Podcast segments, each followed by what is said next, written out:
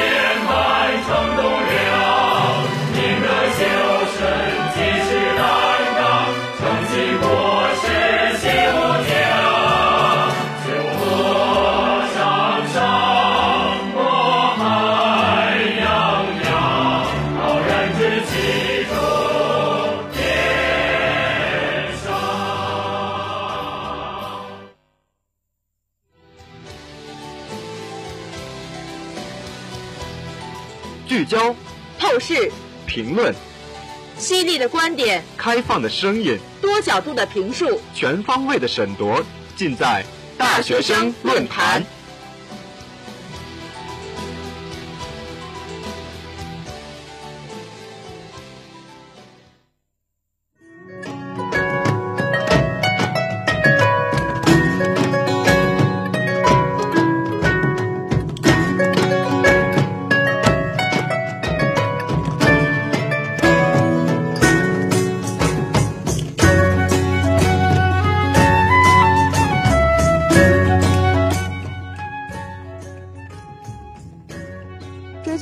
热点，聚焦社会百态。大家好，我是你们的好朋友林涵。大家好，我是你们的好朋友乐轩。欢迎您在这个周四的午间时分，如约走进今天的大学生论坛。进入六月以后呢，天气是更热了，晚上是根本睡不着啊。可不是嘛，这我也连续着好几天没有睡过一一场好觉了。晚上热的两三点才能睡得着，嗯，那一晚上更是被热醒个三四次差不多。电风扇的风我都感觉是热的，嗯、那躺下去的床都是烫的。你说我这一个北方女汉子都快接受不了了，那来自南方的舍友直接就被热哭了，根本停不下来。而且呢，是越热越伤心，越伤心越哭的厉害，嘴里还叨叨着说：“哎，我为什么要来这儿？我要回家。”这个这个时候呢，到了反击的好时候啊！以前南方人不总说，冬天的时候啊，总是说你不北方人吗？北方人还怕冷。现在问回去啊，你不南方人吗？南方人还怕热？就是这个，就是这样。当然了，呃，我们男生中啊，怕热的人如果睡不着呢，就果断的坐到地上斗地主到凌晨三四点。有的时候晚上太热了，直接果断地铺睡。嚯，你们这也真是够果断的。不过呢，打地铺这种方法，搁女生这里就稍微显得有点迅猛了。嗯，记得以前呢，有在电视上看到过夏季凉爽的方法，有的是把脚放在一盆凉水里，有的是抱一个大冬瓜睡觉。其实抱冬瓜虽然显得很不雅观，但是的确是一个最科学的凉爽方法。其实我夏天最烦的不是热，而是一群嗡嗡嗡乱飞的蚊子。晚上睡不着就算了，这熄灯以后玩个手机就会招来一大群蚊子。哎呦，这个在眼睛、耳朵面前来回的飞啊！有蚊帐还好一点，但是像我这种没有蚊帐的孩子，就可怜的被吵得睡不着觉了。你别说，我跟你一样，我也就是没蚊帐的孩子，不知哦道怎么回事，我就挂不了蚊帐，感觉挂了蚊帐，整个人呼吸都开始不顺畅起来。那晚上也总感觉耳边有蚊子嗡嗡的声音，有时候我就想啊，抓一只蚊子放在扩音器前面，让它自己也听一听自己嗡嗡的声音有多么的烦呀。就是啊，这个。夏天呢，最令人烦恼的无疑就两件事儿，一是热，再有呢就是蚊虫叮咬。那我是 A 型血，还好一点。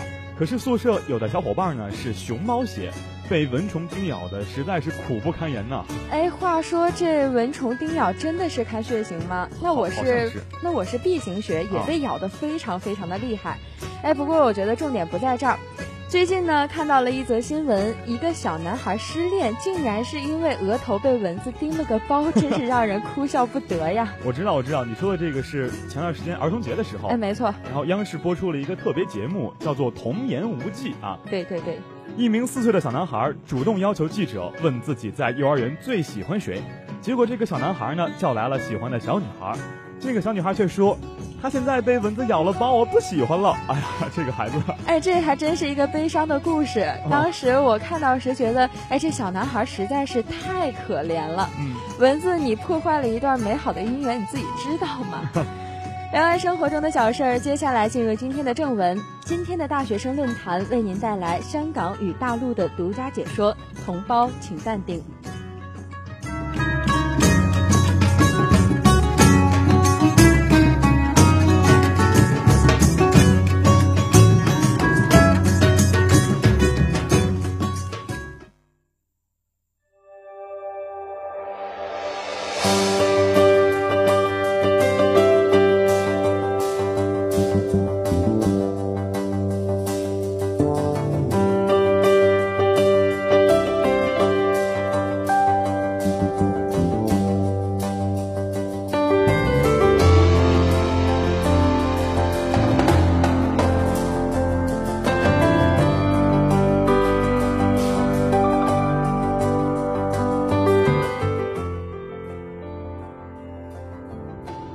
前不久啊，曾发生了这样一件事儿，就是有一对内地的父母带着孩子在香港游玩，因为洗手间排长队，不得已呢带着小孩在路边小便，结果这一泡尿迅速的引发了两地的激烈的争论，口水战那叫一个惨烈。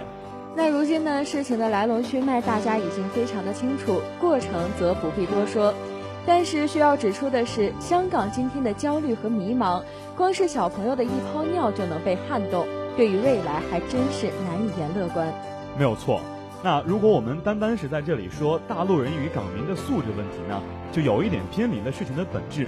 不过需要说明的是，我们不能够简单的二元二元对立来论，说中国人素质低，西方人素质高，或者说内地人素质低，香港人素质高等等。昨天呢，我们部里的小孩也刚刚进行了结课考试。马盖吗？对，没错，就是马盖。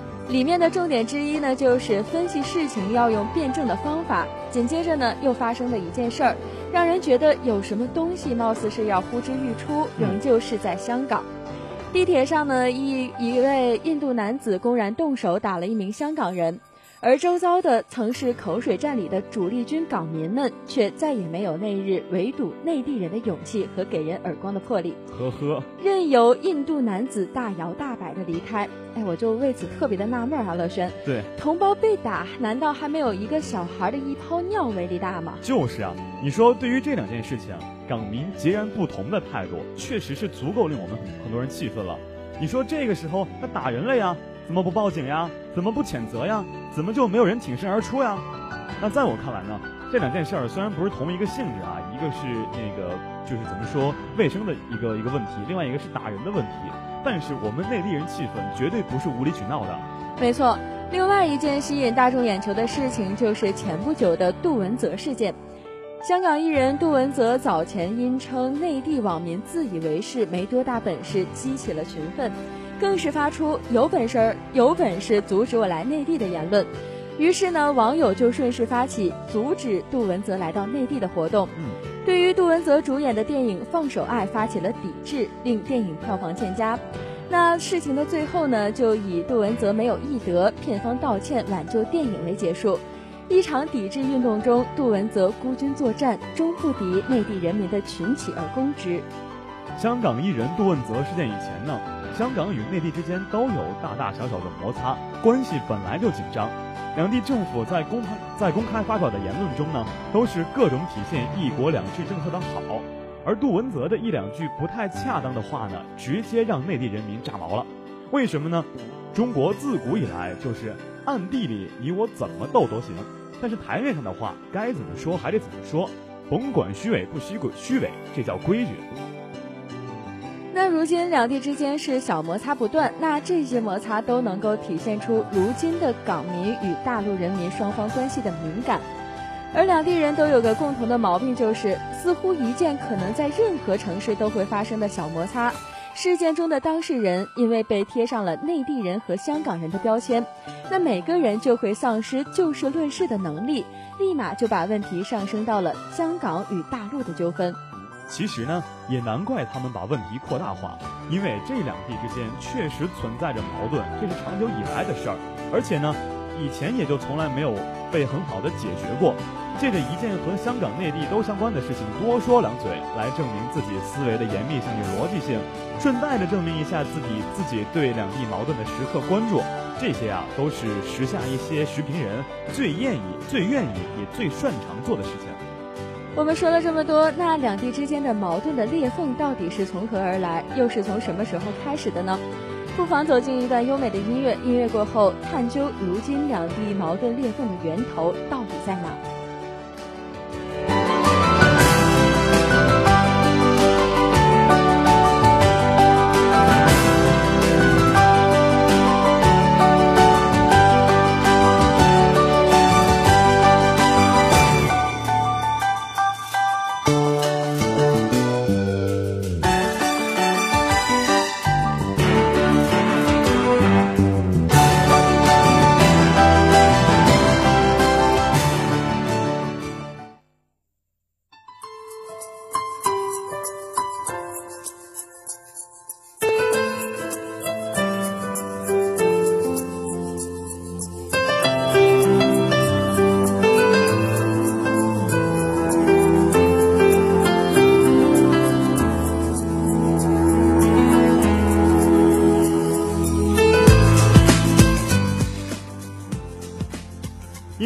欢迎回来。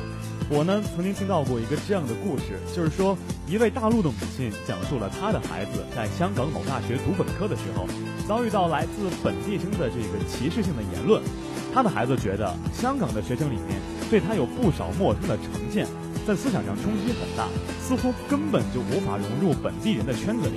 相反的，跟自己关系最好的几个朋友都是同样来自内地的，只有在内地生的小圈子里才会找到归属感。其实我觉得这件事儿非常让我们为之困惑，为什么在香港的大学里，本地和内地学生群体之间会如此的分化？或许这并不是一个单独的特例，而是今日内地香港矛盾以及两地社群分歧扩大中的一个小小的缩影。两地之间有矛盾，这个呢并不是一个今天才有的话题。追根溯源，应该是从上个世纪的八十年代开始，香港经济的成功转型与腾飞，让香港迅速发展成为一座举世瞩目的国际化大都会。而彼时呢，内地还尚处于改革开放刚刚起步的阶段。那在相对贫穷落后的内地人面前呢，香港人在经济上的优越感自然成倍放大。表叔、阿灿、灿哥、灿妹等嘲笑性用语，就构成了这一时期香港人对于内地人的集中的印象与认识。如今的我们啊，或许都已经不太清楚这个阿灿、表叔等词语的来历了。其实呢，这些词语啊，都是出自于一些电视剧里面。剧中呢，某个人物是从大陆到香港的移民，所以啊，当时的港民就用阿灿来称呼。从内地移民到香港的大陆人，并且衍生出了“灿哥”“灿妹”，均含一些贬义。而且呢，当时从内地出差到香港的干部，香港人把他们叫做“表叔”或者是“表婶”，但是香港人回到内地，连中央首长都称他们为“香港同胞”呢。老百姓则叫他们“香港人”，那则这些香港人、新加坡人、美国人是不含任何的贬义的意思。曾经的港民啊，眼界狭隘。以为阿灿终究是阿灿，瞧不起自己的国家与同胞，瞧不起大陆输港的商品。可是，在九七年亚洲金融风暴以后，香港人纷纷北上内地揽学，自称港灿，自我贬义。这个还真是风水轮流转呢啊！那当时呢，大陆人到香港时，香港人对于大陆人嘲讽的语气其实是非常不好听的。嗯，但是毕竟我们是一家人，并不会真正有什么实质性的冲突或者是伤害。而且呢，当时连接内地和香港的只有一座铁桥，名为罗湖桥，天然的将两种制度区隔开。那此时的矛盾也就仅仅停留在两地城市文化的疏离和社会经济表现的差异之上。可是今天。罗湖桥已经不再是一个界限分割了，在强调内地融合的大框架下，对由于北大教授孔庆东的“香港人都是狗”的辱骂性言论，导致港民称内地人为蝗虫，一些激进的港香港浪子呢，在街头叫嚣着赶走内地人。我想说的是，呃，孩子，你先别冲动，回去先问问你的前辈们，看看有没有曾经在大陆任过职的，问问他们大陆人是怎么对待香港人的。那似乎就是这时候开始，内地与香港的矛盾变得这般的尖锐和对立，充满了浓重的政治色彩。其实呢，走到今天这个局面，是有多股力量在共同拉扯着香港这个社会，把社群矛盾的缝裂越拉越大。那到底有哪些力量在潜移默化影响着如今香港与内地的矛盾？音乐过后，精彩继续。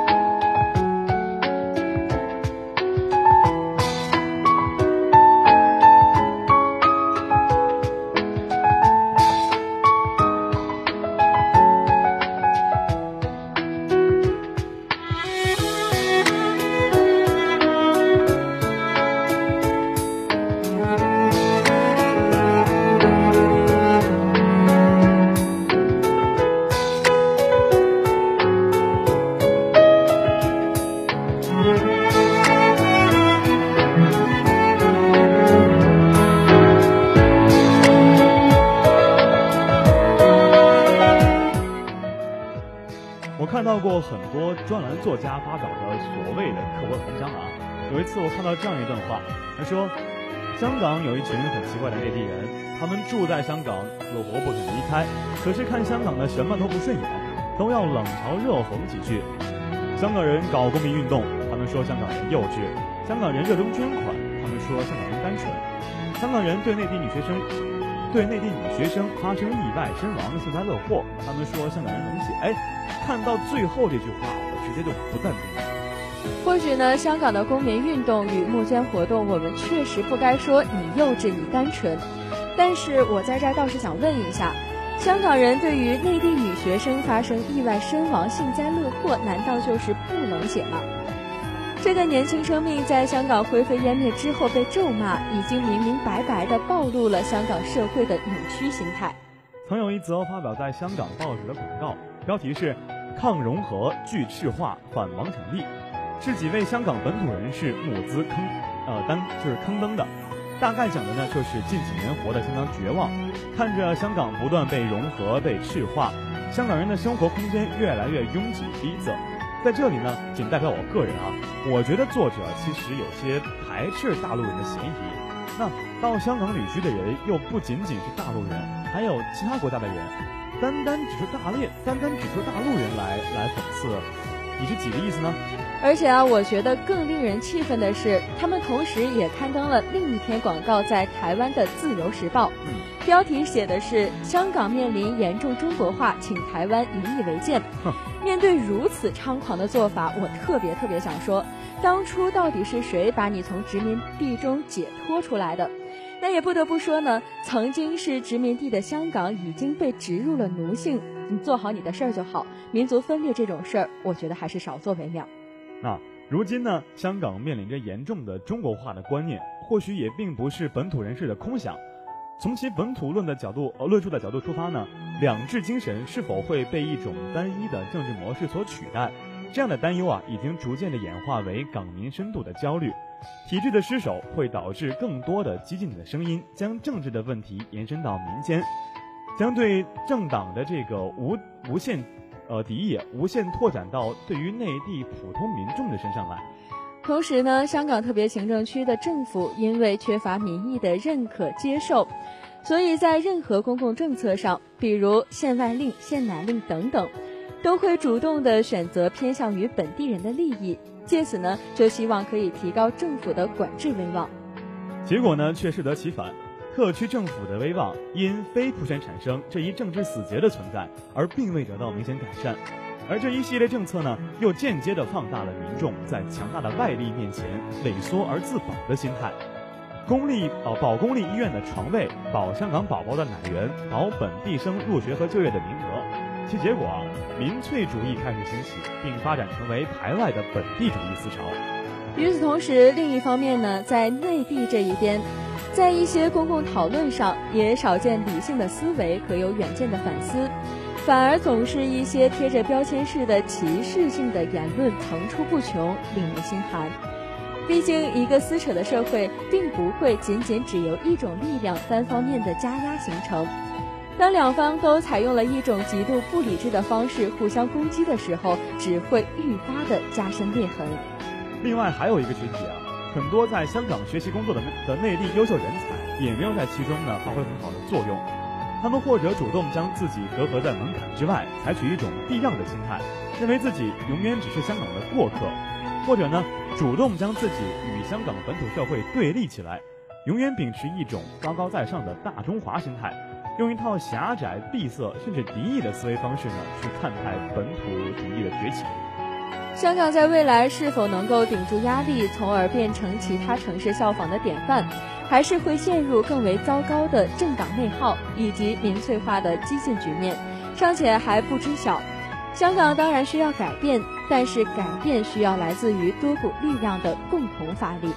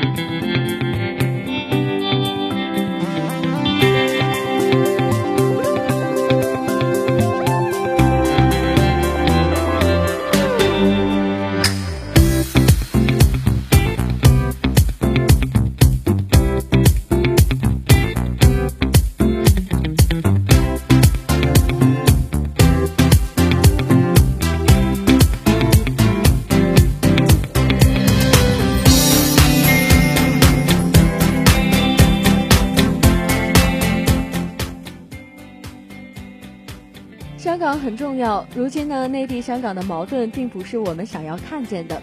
近一两年涌起的内地香港矛盾，因被注入了过去所没有的政治维度，而迅速上升到急促尖锐的对抗。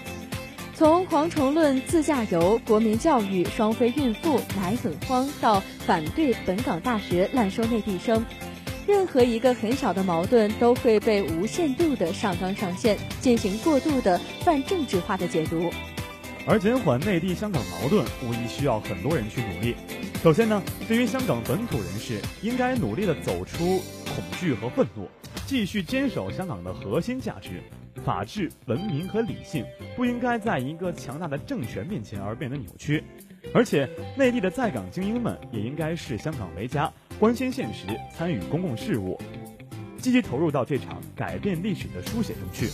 那与此同时呢，大陆人民，尤其是网民，不要因为给某些事情标签化而失去了自己的就事论事的能力。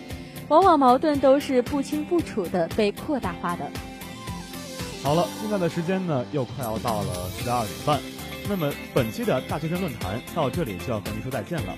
如果您对本期的话题有什么兴趣，或者是对大学生论坛有更好的建议，都可以拨拨打广播台电话二六六六九五零七二六六六九五零七，或者到天上之声人人主页上为我们留言。这个今天的天气情况是晴暖多云，二十一到三十四度。下午的粤海榴莲将为大家带来精彩的主题音乐馆，敬请收听。最后，播音乐轩、林涵代表记者导播柴林杰，节目监制薛嘉文、杨洋、靳瑞生，感谢您的收听，我们下期再见。